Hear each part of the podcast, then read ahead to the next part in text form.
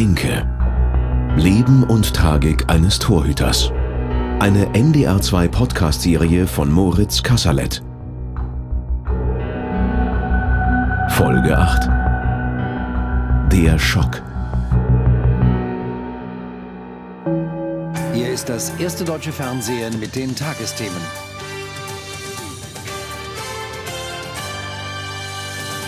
Guten Abend, meine Damen und Herren. Nationaltorwart Robert Enke ist 32 Jahre alt geworden. Der Fußballer hatte einen schwierigen sportlichen, vor allem auch menschlichen Weg zu gehen, der nun ein tragisches Ende fand. Am Sonntag stand er im Bundesligaspiel gegen den Hamburger SV noch im Tor von Hannover 96.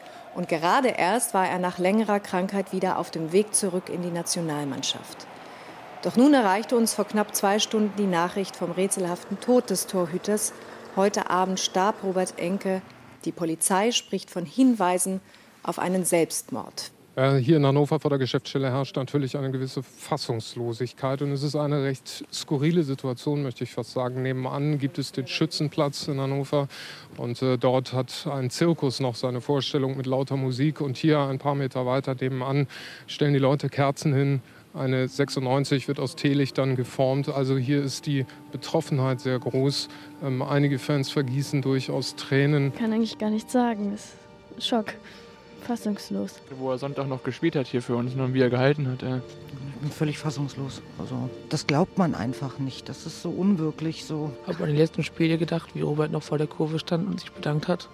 Und jetzt ist er auf einmal weg. Ich fasse es irgendwie nicht. Ich, man hört es ja auch schon wenn es hier normal wäre, würde es hier viel lauter sein. Also die ganzen Leute sind geschockt und alles. Sonst ist es ja Totenstille fast. Hier versammeln sich mittlerweile, möchte ich schätzen, rund 300 Fans. Es fahren Limousinen auf und ab. Ich habe gehört, dass auch äh, die Spieler natürlich sich hier versammeln. Alle suchen einen Ort der Trauer und den finden sie hier offensichtlich. Mike Hanke ist vorhin eingetroffen, Brügging und Pinto, Spielerkollegen, die sich jetzt wahrscheinlich genauso hier hinsetzen und einfach beisammen sein wollen, um gemeinsam zu trauern. Und das ist ein Platz der Trauer, der hier durchaus groß genug ist. Jetzt kommt bei mir gerade auch wieder dieses Gefühl hoch, was ich damals hatte. Ich kannte Robert Enke nicht persönlich, sondern wie die allermeisten auch nur aus Interviews. Und trotzdem ist es erschütternd. Ich bin Moritz Kasserlet, Journalist beim NDR und wenn mich so eine Nachricht schon tief berührt, wie muss es dann erst für die Angehörigen sein? Für die, die ihn liebten und für die, die tagtäglich mit ihm zu tun hatten? Die Nachricht von Robert Enkes Tod verbreitet sich am Abend des 10. November 2009 langsam, aber eindringlich. 96-Trainer Andreas Bergmann erfährt von Manager Jörg Schmatke am Telefon davon. Ja, das gibt so Momente im Leben, die, die sind sehr präsent. Ähm, das war, und, und das beschäftigt einen auch. Ich war an dem besagten Dienstag äh, zu Hause. Ich war allerdings auch krank, hatte eine, eine relativ heftige Grippe und kriegte dann frühe Abendstunden dann halt den Anruf von Jörg und äh, dachte mir dann halt, dass Robert tot ist. Und, aber erstmal nur das und das, das war ja schon eine unglaubliche Nachricht. Und dann natürlich auch noch diese, diese Umstände des Todes, die ziehen ja dann die ganzen Füße weg. Und ja, dann kann ich dir gar nicht alles wiedergeben, was, ich da, was dir da denn durch den Kopf schießt. Was ist da denn passiert? Du denkst an Robert, du denkst, äh, warum, du denkst, was kommt auf dich zu jetzt äh, mit der Mannschaft, wie gehen wir damit um? Äh, aber nicht so, keine Ahnung, ich habe jemals den Hörer nicht, überhaupt nicht irgendwie angenommen oder irgendwas. Weiß nur noch, dass ich mich tierisch aufgeregt habe, dass zwei, drei Stunden später schon ganz viele schlaue Experten dann schon über Robert berichtet haben, was er für ein Mensch war und wie auch immer. Wo ich gedacht habe, kann man nicht einfach mal jetzt die Schnauze halten.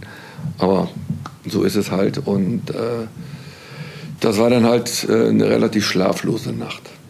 Jörg Schmatke gibt abends noch mit der Polizei eine Pressekonferenz haben heute einen großartigen Sportler, aber auch fantastischen Menschen verloren. Und wir stehen alle etwas unter Schock und äh, sind noch nicht so richtig in der Lage, ähm, die Dinge wirklich vernünftig zu kommentieren. Äh, von Vereinsseite können wir nur sagen, dass wir versuchen werden, Theresa so gut als möglich, also Frau Enke so gut als möglich zu unterstützen. Äh, es wird schwer genug. Und ähm, ja, es ist ein tragischer Moment und äh, mir fehlen auch ein Stück weit die Worte. In Bonn bereitet sich die Nationalmannschaft auf zwei Freundschaftsspiele vor, als Teammanager Oliver Bierhoff von Enkes Tod erfährt. Ja, die Erinnerung ist natürlich äh, noch in, in, meinem Kopf drin, weil ich, wir überlegt hatten, was mit Robert Enke äh, passiert ist. Es, es, kursierten dann Nachrichten darüber, dass er einen Unfall hatte oder äh, dass es einen Unfall gab. Und dann habe ich äh, Theresa Enke angerufen und hatte halt dann von ihr die natürlich noch sehr aufgewühlt war, eine sehr emotionale Antwort erhalten, die uns natürlich alle geschockt hat. Und es blieb natürlich vor allen Dingen auch in den Köpfen drin, auch bei mir, wie sage ich es jetzt der Mannschaft, wie sage ich es dem Betreuerstab, wie gehen wir überhaupt in den nächsten Tagen damit um. Und kann mich äh, natürlich noch daran erinnern, wo ich dann in den Essensraum gegangen bin. Die Mannschaft äh, war, war, bereits beim Essen mit dem Betreuerstab. 60 Personen sitzen dort. Und wo ich die Nachricht äh, überbracht habe, war eigentlich direkt Totenstille und eine, eine, eine, ganz komische Energie. Man hat richtig gemerkt, wie, wie keiner mehr wusste, äh, was er machen sollte. Fassungslos, geschockt und äh, so waren eigentlich auch die Tage danach. Einer der Spieler ist Enkes Freund, Per Mertesacker. Ja, wir hatten einen Lehrgang. Ähm, ähm, ich glaube, es war damals in, in Bonn oder waren im Hotel in Bonn. Und äh, dann war Abendessen und dann war die Situation, alle holen sich halt Staff als auch Player, äh, als auch Spieler holen sich dann vom Buffet das Essen, setzen sich hin und dann ähm, kriegt auf einmal mit, wie so Unruhe äh, aufkam, dass äh, Poldi dann sein Handy zeigte und sagte, hier ist irgendwas passiert. Ähm, aber man hat nicht so richtig äh, begriffen, was jetzt los war. Es war so ein bisschen äh, unreal bis dann, äh, wie gesagt, kurz danach steht halt Oliver Bierhoff auf und sagt, ähm, dass er eine schlechte Nachricht hat für uns und äh, dass sich äh, Robert das Leben genommen hat. So war das. In dem Moment, ähm, das, so, kann man gar nicht nachvollziehen, das war so dass, wie so ein Schockzustand, wo dann innerhalb von 20 Minuten keiner mehr irgendwas gesagt hat oder auch gemacht hat. Es war so Totenstille ähm, und keiner hat sich getraut, irgendwas zu machen. Also es war ein ganz... Äh, ja, der Moment, äh, sozusagen richtiger Todesmoment in, in, in einem Essenssaal, wo es normalerweise lebendig zugeht und alle auch äh, irgendwie beschäftigt sind, war das wie so ein ähm, ja, so richtig toter Moment für 20 Minuten, bis dann irgendwann ja, wieder Oliver Bierhoff aufgestanden ist und hat gesagt, ähm, dass wir jetzt, äh, ja, dass jeder bitte auf sein Zimmer geht und äh, oder miteinander redet oder versucht euch irgendwie abzulenken, ähm, versucht es irgendwie zu verarbeiten. Es war halt total komisch. Theresa Enke ist zu Hause in Empede. Wir waren an, an dem Tag, wo es passiert äh, ist. Ähm, alle waren draußen im Haus. Ich weiß auch gar nicht, wer alles da war. Jedenfalls war das Haus irre voll und aber eben äh, Jörg Schmatke war da, der Pressesprecher. Jörg Neblung, Freunde und wir saßen dann, es war nachts um eins oder so und ich ähm, saß mit auch, also saß auch mit da und es wurde halt hin und her geredet. Was sagen wir? Sagen wir die Wahrheit? Was machen wir? Ähm, und irgendwann habe ich es nicht mehr hören können. Das war irgendwie so, für mich war das so ein Irrsinn. Mein Mann hat sich gerade umgebracht und wir über, überlegen, wie wir das der Öffentlichkeit erklären. Also für mich war das, äh, ja, ein Irrsinn dann. Und dann habe ich gesagt, na, ich möchte sprechen. Ja, es ist mein Mann, ich weiß am besten Bescheid und ich möchte nicht, dass jemand anders über ihn spricht. Und äh, dann waren natürlich alle sehr erleichtert und ähm, ich habe davor noch nie irgendwo ein Mikrofon gesprochen. Ich habe, äh, Robby hat immer gesagt, wenn man dir ein Mikrofon hinhält, dann kommt nichts raus. Es war auch wirklich, wirklich so. Ähm, aber man wächst mit seinen Aufgaben und ich ähm, habe das gemacht, ohne danach irgendwie an die Stiftungsgründung zu denken, sondern ich habe das damals nur als liebende Ehefrau gemacht, ähm, die ihren Mann, also die das Gesicht ihres Mannes und ihrer Familie wahren wollte. So, das war, war mein Hauptgrund. Bis jetzt wissen nur die wenigsten, warum sich Robert Enke das Leben genommen hat. Am nächsten Mittag gibt Theresa eine beeindruckende Pressekonferenz. Theresa Enke und Roberts Psychiater Valentin Marxer sitzen neben 96 Pressesprecher Andreas Kuhnt. Beide mit schwarzem Rollkragenpullover vor einem schwarzen Hintergrund aus Stoff. und vor Dutzenden Journalisten. Die Zeit äh, während der Depression, die war nicht einfach, aber wir haben sie zusammen durchgestanden, weil wir schon mal eine Zeit nach Istanbul und Barcelona durchgestanden haben und auch mit Dr. Marxers Hilfe und einfach so viel Hoffnung daraus gezogen haben, dass, was wir alles schaffen können und auch nach Laras Tod, das hat uns einfach so zusammengeschweißt, dass wir gedacht haben, wir schaffen alles und wir dachten halt auch, mit Liebe geht das. Aber man, man schafft es doch nicht immer.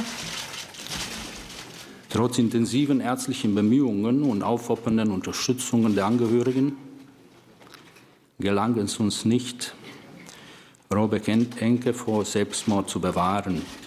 In seinem Abschiedsbrief entschuldigte er sich bei dem Angehörigen und dem Behandler für die bewusste Täuschung über seinen seelischen Zustand der letzten Tage, die notwendig war, um seinen Selbstmordplan verwirklichen zu können.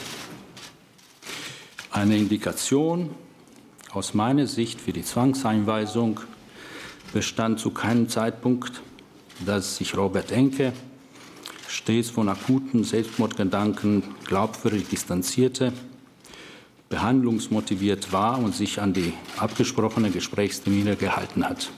Ich war immer dabei, ich bin mit zum Training gefahren die letzten Male und habe ihn immer begleitet und ja, wollte ihm einfach helfen, das durchzustehen und hatte ihm auch immer gesagt, wir müssen wir können andere Hilfe auch in Anspruch nehmen, wie die Klinik.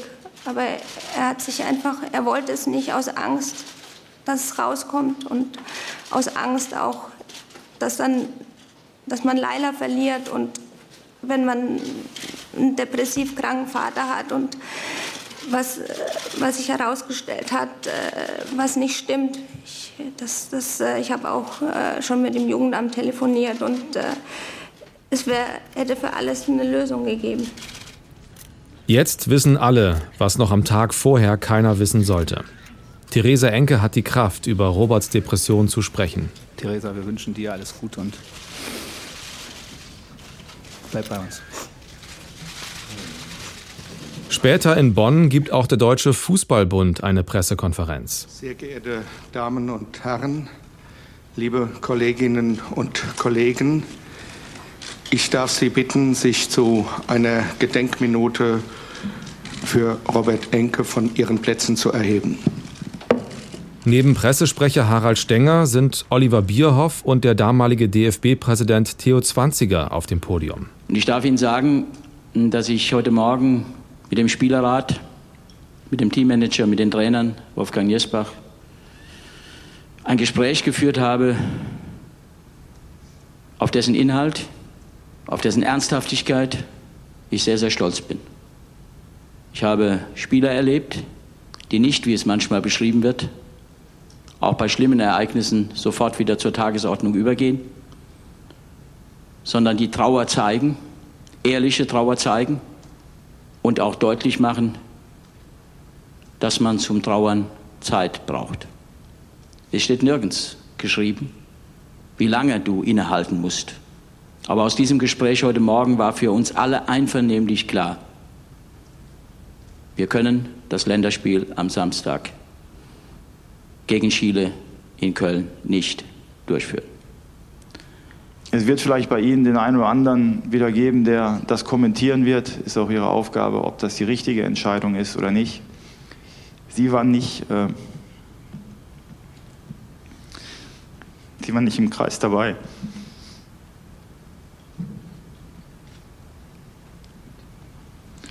Und deswegen, so wie ich jetzt fühle, fühlen auch die Spieler.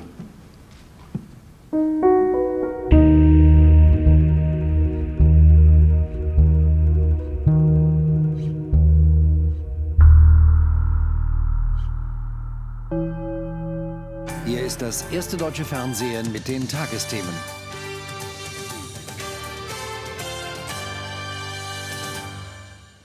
Ein Lichtermeer für Robert Enke. Zehntausende trauerten am Abend in Hannover und nahmen Abschied von dem Nationaltorwart, der sich gestern Abend das Leben nahm. Am frühen Abend wurde dann in der Marktkirche eine Trauerandacht gehalten Tausende Menschen, darunter Freunde und Kollegen aus ganz Deutschland, sind spontan angereist, unter ihnen auch Jogi Löw und Michael Ballack. Auf Wunsch vieler Freunde des Nationaltorhüters hat Landesbischöfin Margot Käßmann den Gottesdienst durchgeführt. You'll never walk alone, das ist nicht nur ihr Lied bei vielen Spielen. You'll never walk alone. Ich wünsche Ihnen diese Erfahrung, liebe Frau Enke, die Sie heute so mutig von der Liebe zu Ihrem Mann gesprochen haben, zuallererst. Diese Erfahrung, dass andere diese schwere Wegstrecke mitgehen. Das gilt für die ganze Familie von Robert Enke. Das gilt für die Mannschaftskameraden, die Verantwortung haben im Fußballsport und für die Fans. Lasst uns zur Ruhe kommen in dieser Unruhe. Im Anschluss sind die Gäste des Gottesdienstes gemeinsam mit vielen tausend Trauernden in Richtung Stadion aufgebrochen. Es ist ein sprachloser Trauermarsch, der sich am Abend durch Hannover schiebt. 35.000 Menschen im Gedenken an Robert Enke. Ja, die Menschen hier am Stadion trauern um Robert Enke, indem sie eng an eng zusammenstehen. Hier sieht man auch hinter mir ein Meer von Kerzen, zum Teil sehr persönliche letzte Abschiedsbriefe, Grußworte an Robert Enke. Bei dem Marsch durch die Innenstadt läuft 96 Trainer Andreas Bergmann vorne mit, hält gemeinsam mit einigen Fans ein großes schwarzes Tuch, auf dem in weiß das Gesicht von Robert Enke gemalt ist und der Schriftzug Ruhe in Frieden. Also so ein Phänomen, was dann daraus entstanden ist, äh, das war, war außergewöhnlich. Da hat ja einmal wir natürlich selbst äh, getrauert und da, glaube ich, in den ersten Tagen, das kann man, glaube ich, wirklich sagen, dass eine ganze Stadt getrauert hat. Das kann man, glaube ich, wirklich so sagen. Ähm, ich habe ja auch diesen Trauermarsch dann mitgemacht. Wo man, wo wirklich so eine Anteilnahme da war, die, die, die nicht jetzt einfach gespielt war, die war da. Da waren auch plötzlich unsere stärksten Fans, waren, keiner war sich da zu, äh, oder hat eine Bremse gemacht, weinen zu dürfen. Ich habe Leute weinen gesehen, die sonst, äh, keine Ahnung, einen ganz anderen Habitus im, in, in der Situation haben. Auch wir als, ich möchte natürlich nicht jetzt so detailliert, was innerhalb der Mannschaft jetzt war, das, ist eine sehr, das war sehr intim, aber da kamen natürlich auch Emotionen hoch, die du erlebt hast, die du sonst als Trainer nicht erleben würdest? Niemals allein, wir gehen Hand in Hand. Zusammen sind wir groß und stark wie eine Wand. Wir danken dir, du hast uns viel gegeben. Du bist der Mittelpunkt in unserem Leben 96 alte Liebe. Fünf Tage nach Robert Enkes Tod findet im Stadion von Hannover 96 eine Trauerfeier statt. Da, wo er genau eine Woche vorher noch gespielt hat. Mein Kollege Alexander Bleik ist als Reporter für die Hörfunkwellen der ARD in Hannover. Es war ein kalter, klarer Sonntag und äh, die Stadt wirkte so, als hätte jemand eine große Daunendecke darüber gelegt. Sie wirkte, alles wirkte wie gedämpft, äh, so als wären sozusagen sämtliche Geräusche aufgesogen. Es war, ja, es war ein Innehalten auf dem Weg Richtung Stadion und diese Menschen, die so aus diesen Seitengassen kamen und auf die Fußgängerzone einbogen und dann so Richtung Maschsee, Richtung Stadion liefen und überhaupt nicht sprachen dabei. Diese Stille, dieses war so etwas von würdevoll, äh, dass es mich irgendwie total so gefangen genommen hat.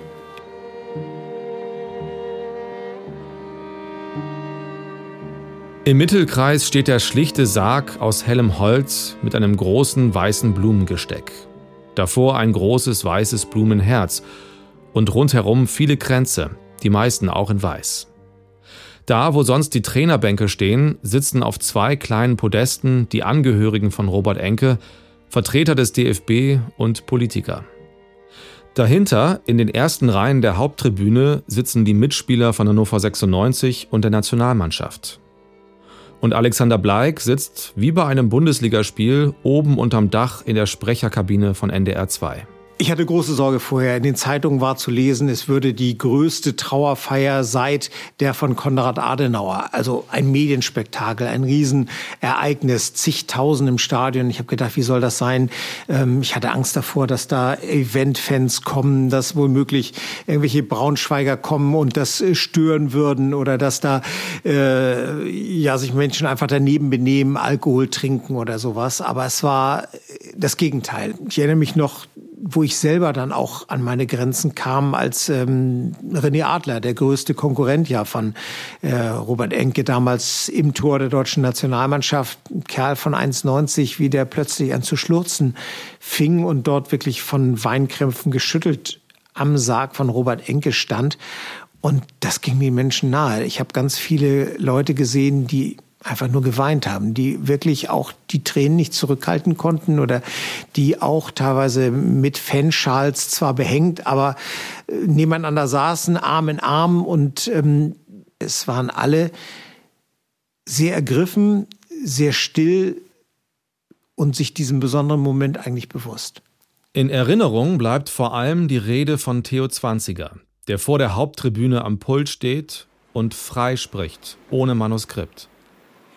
Fußball ist nicht alles.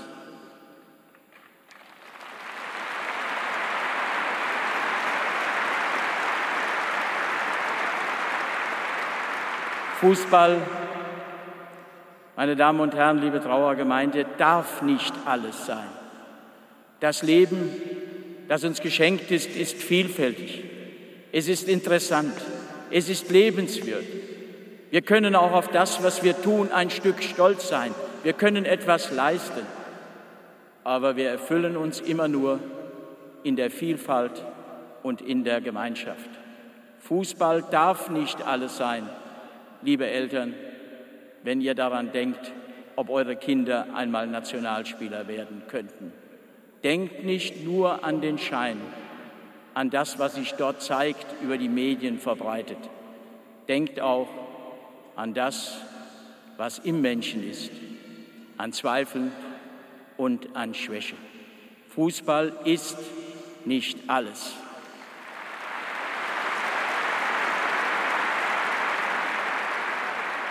Ein Stück mehr Menschlichkeit, ein Stück mehr Zivilcourage, ein Stück mehr Bekenntnis zur Würde des Menschen, des Nächsten, des anderen.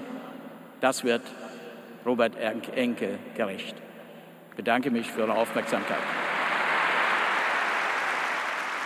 Theo Zwanziger bekommt stehende Ovationen. Danach tragen die Spieler von Hannover den Sarg aus dem Stadion.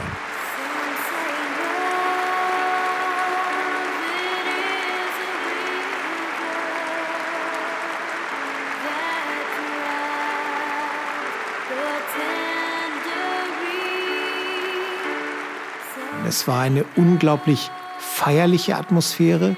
Die Menschen waren still, sie waren andächtig und sie sah, waren extrem dankbar. Äh, das äußerte sich darin beispielsweise, als am Ende äh, der Sarg rausgetragen wurde und Theresa Enke gestützt auf den besten Freund ihres Mannes wirklich herzerreißenden Tränen ausbrach und weinte und dann aus dem Stadion ging, da erhoben sich alle von den Sitzen und applaudierten. Und ich habe im ersten Moment gedacht, meine Güte, Applaus auf einer Trauerfeier, das passt gar nicht. Aber es war genau der richtige Moment. Diese Menschen haben sich bedanken wollen bei ihr dafür, dass sie diesen Moment mit ihnen geteilt hat. Und dieser Applaus, der, ja, für mich war das so etwas, diese Menschen wollten auch Theresa Enke was mitgeben, wollten ihr Kraft geben und sagen, ja, bleib stark.